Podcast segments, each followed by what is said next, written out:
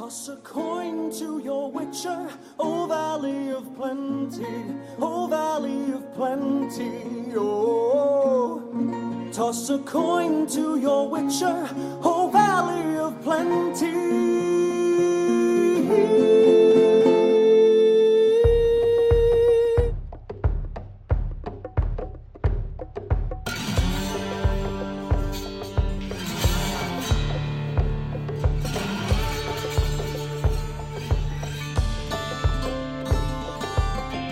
Всем привет! С вами подкаст в предыдущих сериях, и мы его ведущие. Иван Филиппов, автор канала «Запасаемся попкорном». И Лиза Сурганова, главный редактор «Кинопоиска». И сегодня у нас в гостях еще один гость. Это Никита Якимов, креативный продюсер издательского дома «Комитет», в который входят, в частности, издания T-Journal, VC и DTF. И DTF — такое издание об играх, гик-культуре и кино. И поэтому мы его, как специалиста по играм и гик-культуре, собственно, и позвали. Всем привет. Привет. Сегодня мы обсуждаем сериал «Ведьмак», который вышел на Netflix 20 декабря, который все трушные фанаты книг и игр уже посмотрели, конечно, обсудили и все-все переживали. И вот... И который и... подарил нам мем про заплатить Ведьмаку чеканной монетой. Прекрасный мем, прекрасную песню. И вот, собственно, я хочу услышать у Никиты, как у настоящего хардкор-фаната книг, прочитавшего все, я так понимаю, книги Анджея Сапковского, что он думает в первую очередь. Я прочитал практически все книги, кроме самой последней. Мой вердикт — это, конечно, отвратительно с точки зрения фаната книг, потому что очень сильно изменили некоторых персонажей, убрали очень много интересных деталей из сериала, но при этом не дали ничего взамен. Я совершенно не против, когда меняют общую канву истории, но когда убирают интересные детали, это сбивает с толку. А это что, например? Расскажу на примере первой истории с Ренфри. Во-первых, изменили отношения Геральта с некоторыми персонажами. Он э, в книгах хорошо дружил со Стригобором, с чародеем, которого хочет убить Ренфри. В книге был э, Войд, собственно, мэр этого города, с которым тоже Ведьмак очень хорошо дружил. Изменили сцены с Ренфри, где она рассказывала про свою историю, где было очень много интересных подробностей, в том числе политические причины, почему ее хотят убить. Одна из причин, она считает сама, это наследство. Это тоже убрали, из-за этого пропало много драмы в сериале. В-третьих, в конце, когда Ведьмака погоняют из Блавикина, в сериале это делает Стригобор, он говорит, что вот ты плохой, всех зарубил. На самом деле это происходит все на ярмарке, и люди не понимают, почему Ведьмак начинает рубить всех. Хотя в книге объясняется, что Ренфри ставит ультиматум. Либо Стригобор выходит из башни, либо она начинает убивать всех э, людей на ярмарке. В сериале практически это не раскрывается, поэтому становится непонятно. Так, и тут а... я включусь. Как сказать? Вот мы недавно, не недавно, пару месяцев назад с Лизой обсуждали нашу любимую книжку, по крайней мере, мою любимую книжку «Благие предзнаменования», которую экранизировали дословно так, как она должна была быть, и смотреть это было очень скучно. Я понимаю, на самом деле, возмущение фанатов, и, наверное, его разделяю, потому что там впереди нас всех ждут экранизации книжек еще очень многих, и там многим из них я отношусь очень бережно. Недавно в Лондоне я попал на презентацию нового сериала BBC по романам Терри Претчета «Стражи». Так вот, что произойдет с тру-фанатами, включая меня, я знаю наизусть эти романы, что произойдет, когда выйдет сериал, я даже не могу себе представить, потому что там, в принципе, все поменялось, там даже место действия поменялось. То есть это не традиционный Ангмарпорг из 19 века, такой э, классический Лондон, который был в романах у а современный хай-тек, очень похожий на фильм «Яркость» мир, так вот, я понимаю, почему вы расстраиваетесь, но сериал вот этого никак если ты заходил на э, IMDb или Rotten Tomatoes, то мог увидеть разницу между оценкой зрителей и оценкой критиков. На самом деле, я подозреваю, что большинство американских зрителей даже не знают такой Сапковский, потому что они знают максимум эту игру.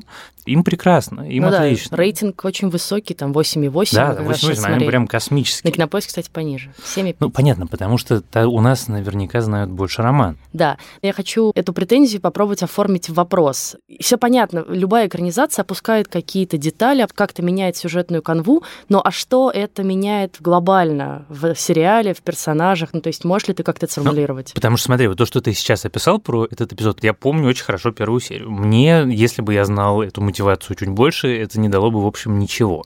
Это перегрузило бы историю, которая потом все равно бросается и начинается дальше повествование совершенно с другого места и о других людях. Ну, то есть вот мне, зрителю, зачем мне это знать? Я с тобой полностью согласен, что можно убирать детали сколько угодно, но мне показалось, что от этого серьезно пострадала драма.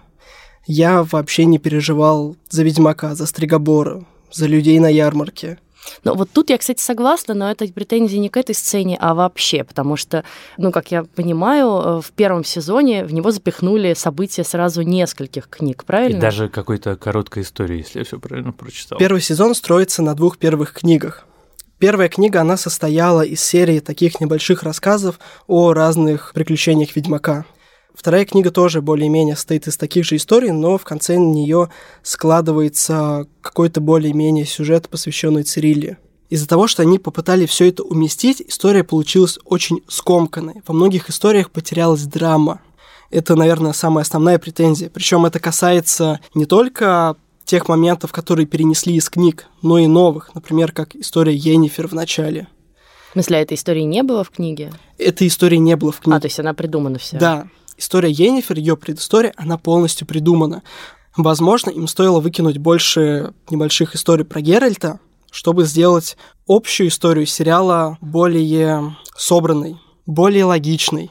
Ну, слушай, мне понятна логика, но ты знаешь, я не знаю, как обычные зрители, если бы они повыкидывали именно вот эти маленькие истории про Геральда и каких-то монстров, и, в принципе, вот про жизнь Ведьмака, даже если бы за счет этого основная сюжетная линия стала более понятной, более детальной, мне бы, как зрителю, вряд ли понравилось, потому что мне как раз хочется увидеть, как он живет, как он там катается на этой своей лошади, каких монстров он встречает, что вообще составляет его э, быт.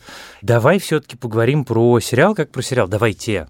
У него есть, конечно, одна вещь, даже я, которую споткнулся, и которая очень интересна, что ты до примерно третьего эпизода совершенно не понимаешь, что в сериале не одна история, происходящая в одно время, а три истории, которые происходят в три разных времени. То есть вот есть история Йеннифер, через 30 лет после нее происходит история с Геральтом, история с Ренфри, опять-таки, 30 лет спустя, и есть еще подальше, я не помню, сколько это получается. Примерно 13 лет. Вот, третья история, это история Цири уже ну, после... логично, да, она подросток. После того, как взяли город. И, собственно, вот эта история, где Геральт оказывается на Перу, где появляется этот замечательный рыцарь ежик а, Он мне очень понравился. Он прекрасный. Это прямо вот ежик моей мечты.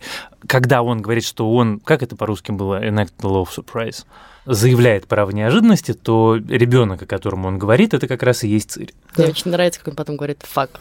Пожалуйста, Геральт из Ривии, не делай мне одолжений.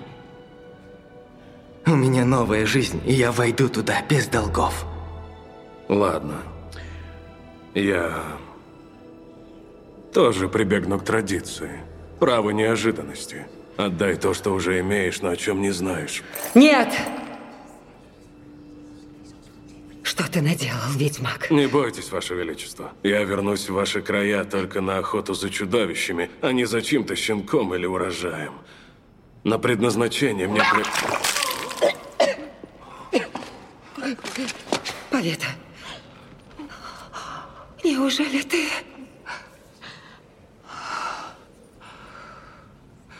Зараза. Многие возмущаются тем, что все так перепутано, ничего не понятно. Мне-то в целом это как раз нравится, потому что здорово начинать как-то угадывать, да, и когда ты, конечно, врубаешься, что оно все не так просто, ты начинаешь искать как бы и, и пытаться понять, а это в какое время происходит, и как красиво это сходится финале истории, да, когда вдруг мы...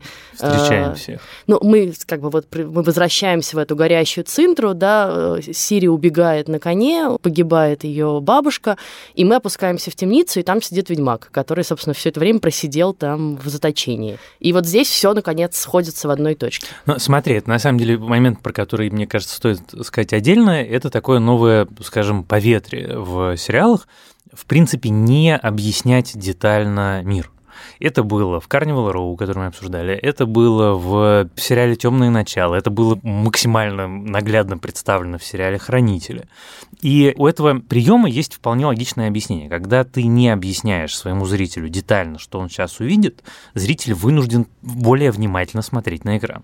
Потому что для огромного количества шоураннеров и сценаристов проблема в том, что многие люди, год назад в том же Лондоне мы были на этой конференции про сериал, там была целая панель про то, что люди не смотрят сериалы, а слушают. Мгм. И они делают какие-то другие... Ну да, но только единственное, они делают какие-то другие дела, они там тупят в Твиттере, какие-нибудь имейлы отвечают или что-то еще. Когда ты устраиваешь свою экранную вселенную таким образом, что зритель обязан, просто вынужден быть прикованным к экрану и следить за каждой деталькой, иначе он ничего не поймет, то ты, соответственно, погружаешь его, ну, фактически насильно, но погружаешь его гораздо глубже в историю, помогая ему понимать и сопереживать происходящему на экране. Да, но здесь есть, конечно, другой риск, довольно большой, потому что так делают только смелые шоураннеры. Ты же понимаешь, что в целом очень много зрителей отвалится и не будет смотреть сериал, в котором они ничего не понимают. Мы с тобой сами на «Хранителях», чертыхаясь и спотыкаясь, первые две серии смотрели, пока, Факт. наконец, не въехали в то, что там все так классно. И проблема в том, что человек, которому не нужно писать подкаст про этот сериал, может сказать, ну его нахрен, пойду пересмотрю друзей, пойду, не знаю, что-нибудь более понятное мне посмотрю. Темное начало, кстати, как раз ну, в более понятный, мне кажется, сериал из всех этих трех, что перечислил. Ну да, не, они просто, как сказать, балансируют. Они половину объяснили слишком детально, а про половину вообще не упомянут.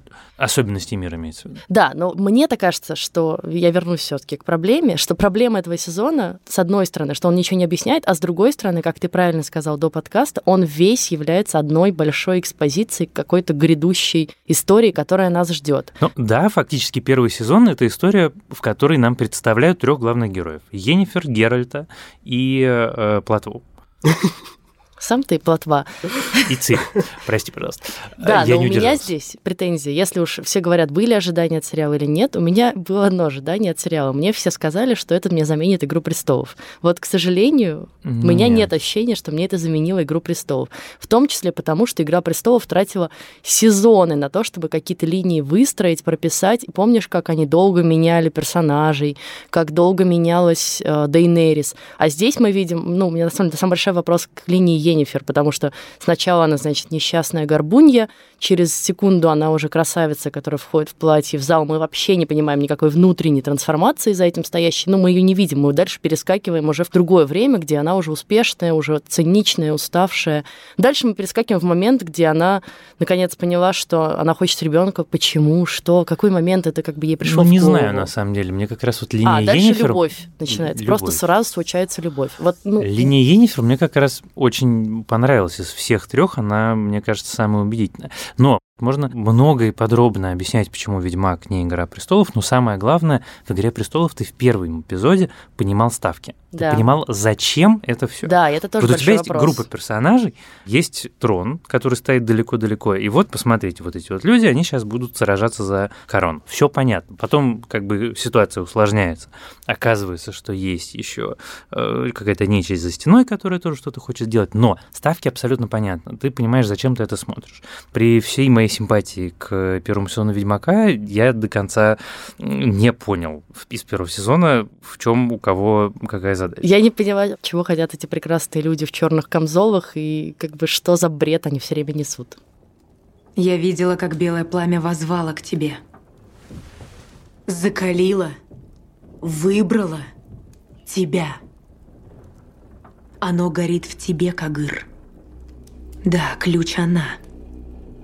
Но ты... Ты его носитель. Что касается цели, как трон в «Игре престолов», в «Ведьмаке» нет какой-то такой единой цели. На самом деле, вся сага о Ведьмаке — это сага о Цириле, по большей части. Ведьмак там, ну, дай бог, третью часть занимает всего в книгах. Я согласен, что они не дают серьезную экспозицию, зачем и для чего это вообще. Даже непонятно, зачем Нильфгард гонится за Цириллой. Это раскрывается только примерно в третьей книге. То есть мы еще не скоро это узнаем. Я думаю, что следующий сезон будет построен как раз на третьей-четвертой книге, поэтому, скорее всего, мы это скоро узнаем. А ты можешь рассказать хотя бы коротко, к чему это все тогда идет вообще? Про что будут эти истории дальше? Про что будет сериал, соответственно? Так как шоураннеры очень сильно меняют общую канву и многих персонажей, очень сложно сказать, к чему они приведут.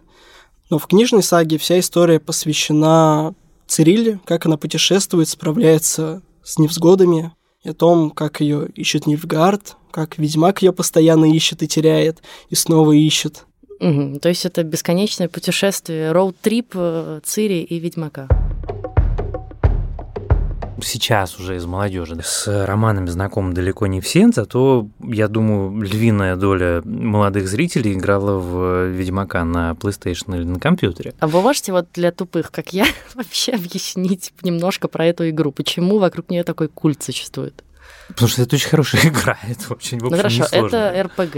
Да, это РПГ. Она величайшая РПГ. То есть... Мы про третью Всё говорим, понятно. правильно? Да, Всё, мы говорим про третью поняла. часть. В жанре РПГ это одна из самых лучших игр.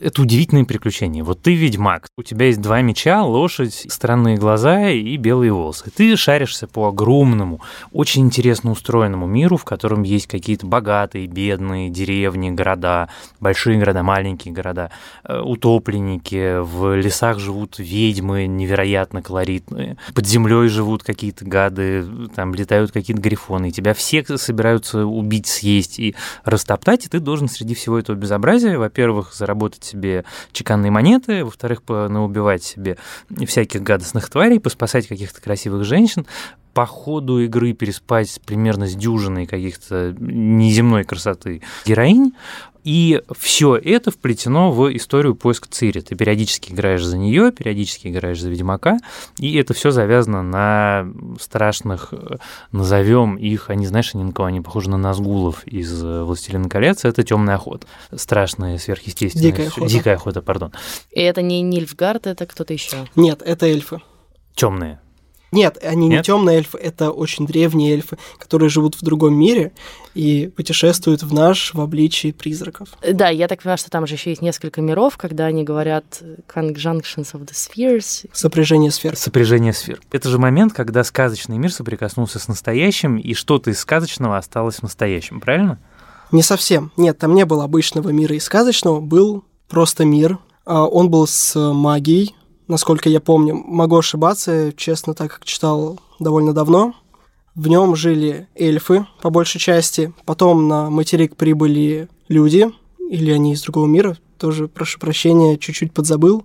Произошло сопряжение сфер, и появились твари, появилась магия, и эльфы научили людей магии. Да, что такое сопряжение сфер? Ну, я помню, что в игре это объясняли, что два мира столкнулись, как бы.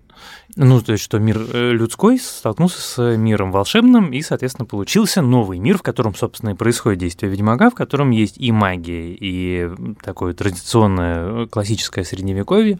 И люди, конечно, самые плохие. Мне вот очень нравится эта мысль в «Ведьмаке». Она, на самом деле, уже была и в «Карнивал Роу», мы ее с тобой обсуждали, да, что все эти монстры, они на самом деле не такие уж и монстры, а они как бы угнетаемые нацменьшинства, за которых «Ведьмак» очень трогательно все время топит. Особенно вот этот момент, где на них из кустов выползает какой-то ушастый хрен. Что это за тварь во имя Девы Полей? Это Хирика. Наверное, голодная. Уберите оружие. Даже мне стало жалко ушастого хрена.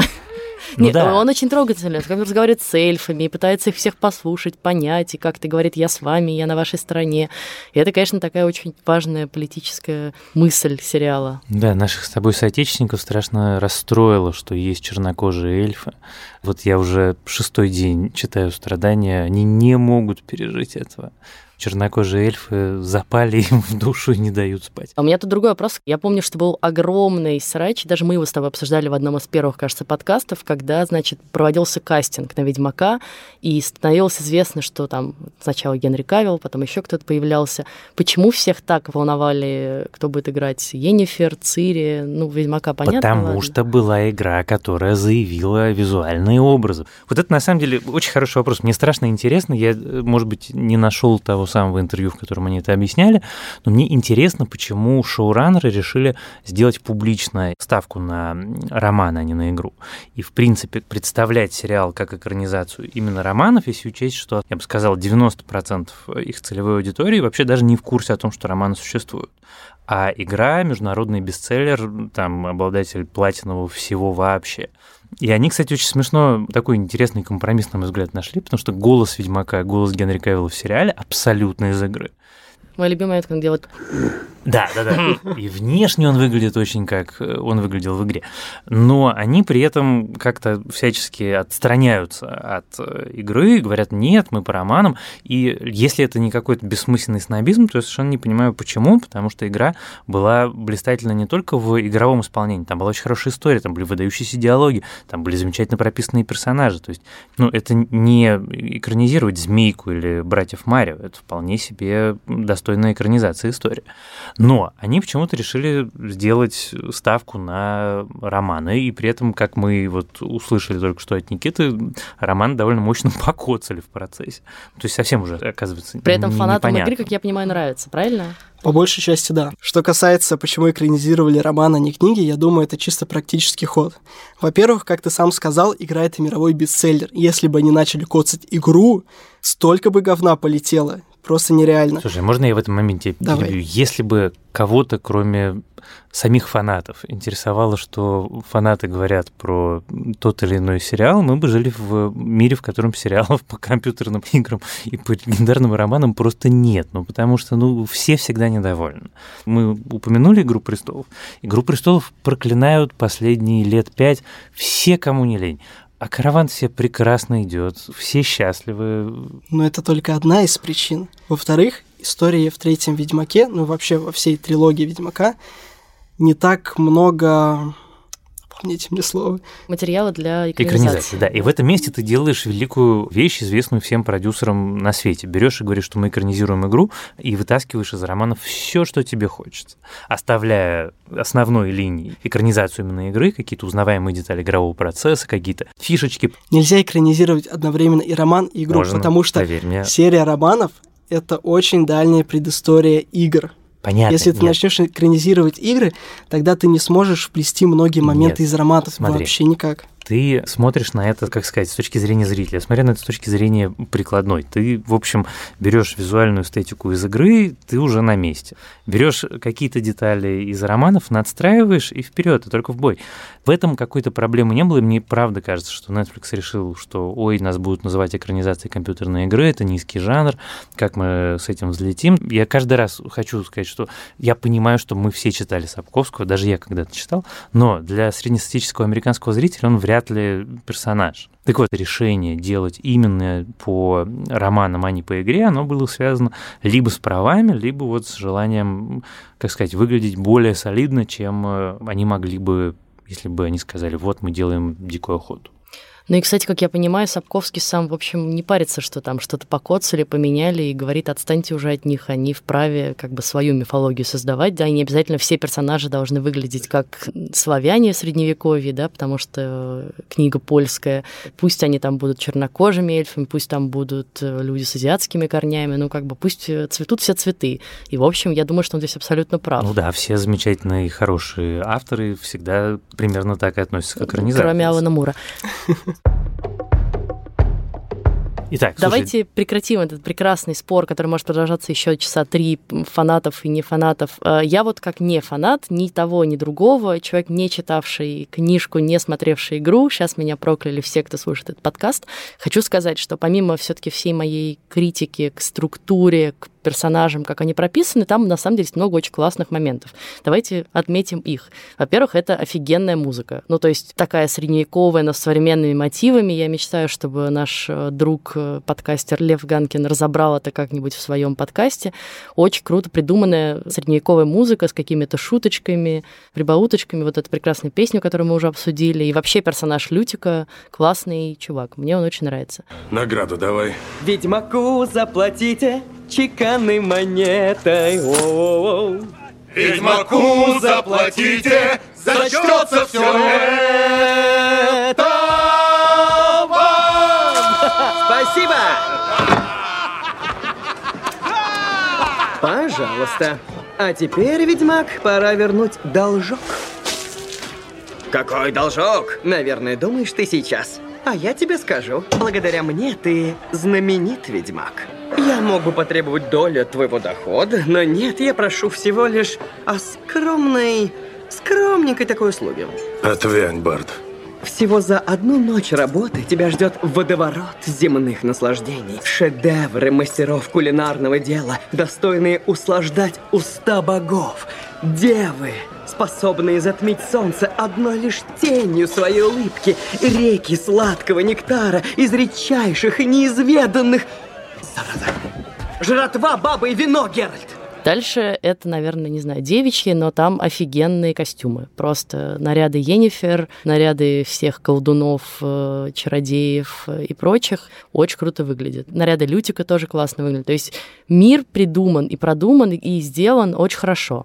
Я вижу, правда, все время претензии к графике, но я как бы, кроме дракона, меня ничего не смутило. А вот дракон — это, конечно, очень странно. Бенедикт Камбербэтч просто плачет в углу. Ну, слушай, я думаю, что для Netflix вся эта история — это пробный шар. Было очень важно посмотреть, как аудитория среагирует, и сейчас, видя, как аудитория среагирует они вбухают хорошо, кучу денег. они вбухают кучу денег. Ну, потому что сразу рисковать таким количеством денег было бы странно с точки зрения бизнеса. А сейчас они посмотрели на то, как все...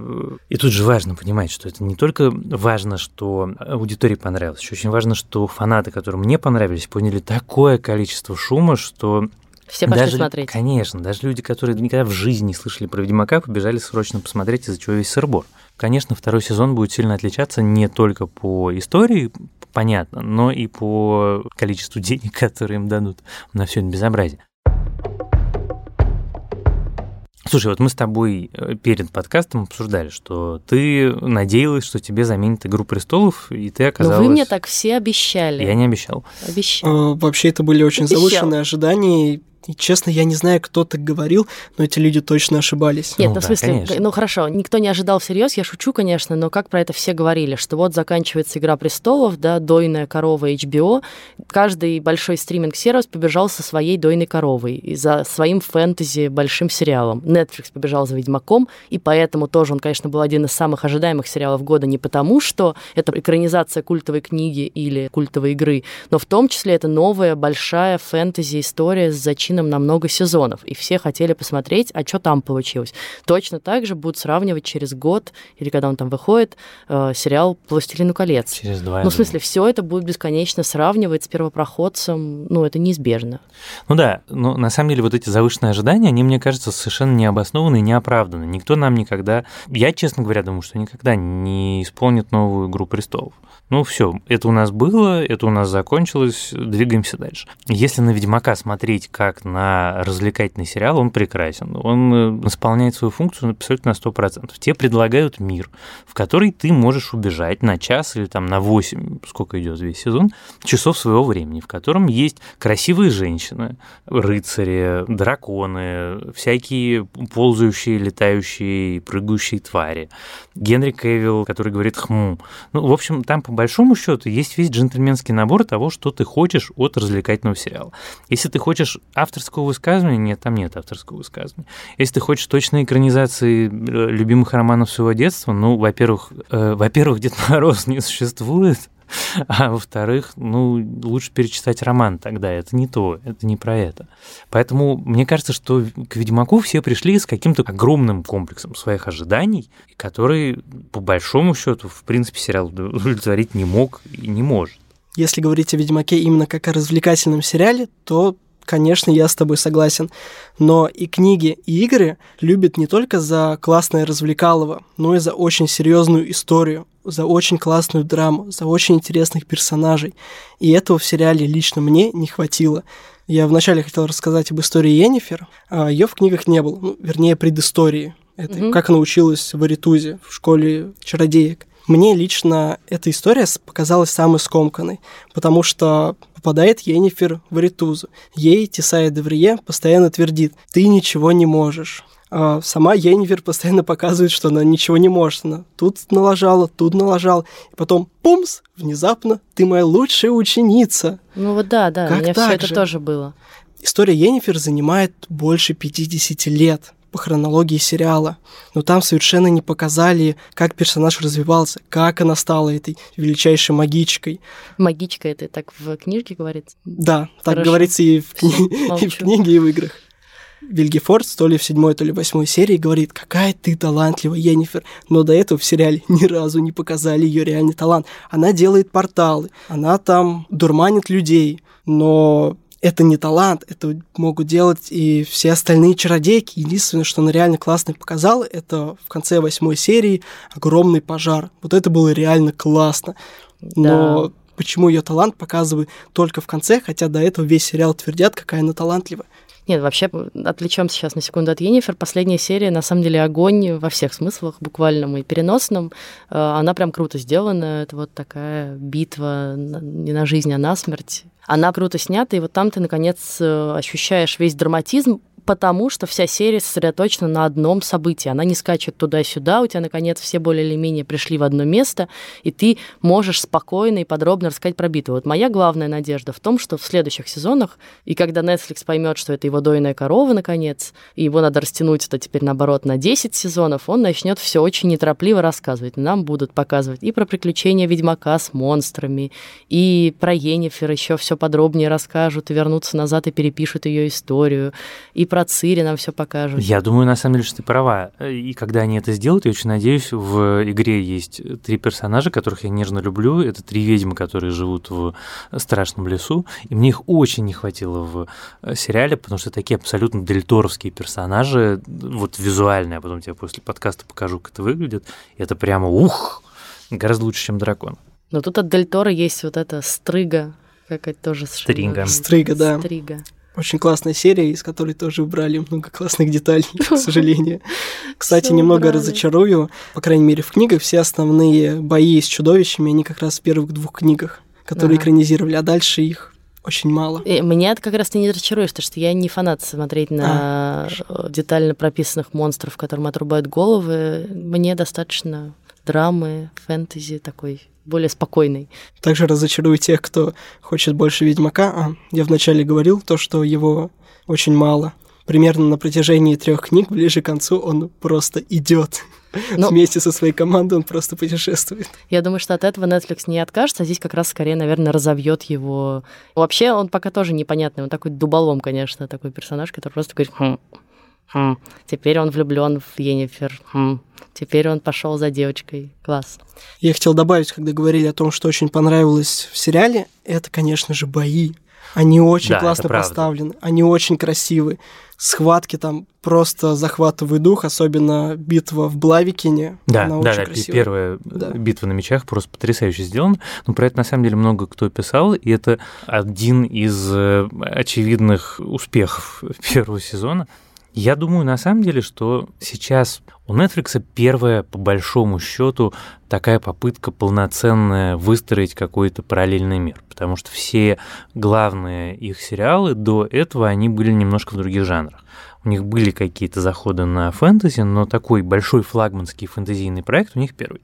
И я думаю, что понятно, что они наломали какое-то количество дров, но это понятно, скорее всего, им самим, потому что если они продлили это на вторую часть, значит, там есть четкое понимание того, как это будет дальше развиваться. И многие вещи, с которыми мы сейчас внутренне спорим, которые нас не устраивают, скорее всего, они поправят. Если не поправят, просто отвалится Я надеюсь, они слушают народ. наш подкаст. Ну да, конечно. И, пожалуйста, все поправьте. Мы будем смотреть. Мы придем проверим.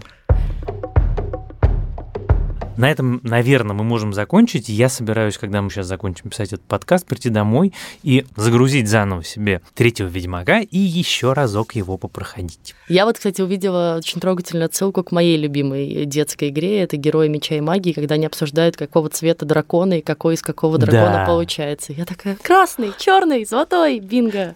Так называемых зеленых драконов, вроде того, за которыми мы идем, больше прочих. Красных драконов меньше. Черные самые редкие. Золотые самые редкие. Золотые драконы – выдумка. Это было и в книге тоже. Вот я думаю, кстати, создатели игры сдули это из книги, что ли? Ну, в общем, просто такая же прям классификация цветов. Она меня Черный самый крутой. Золотой. А, да, подожди, конечно, золотой самый крутой.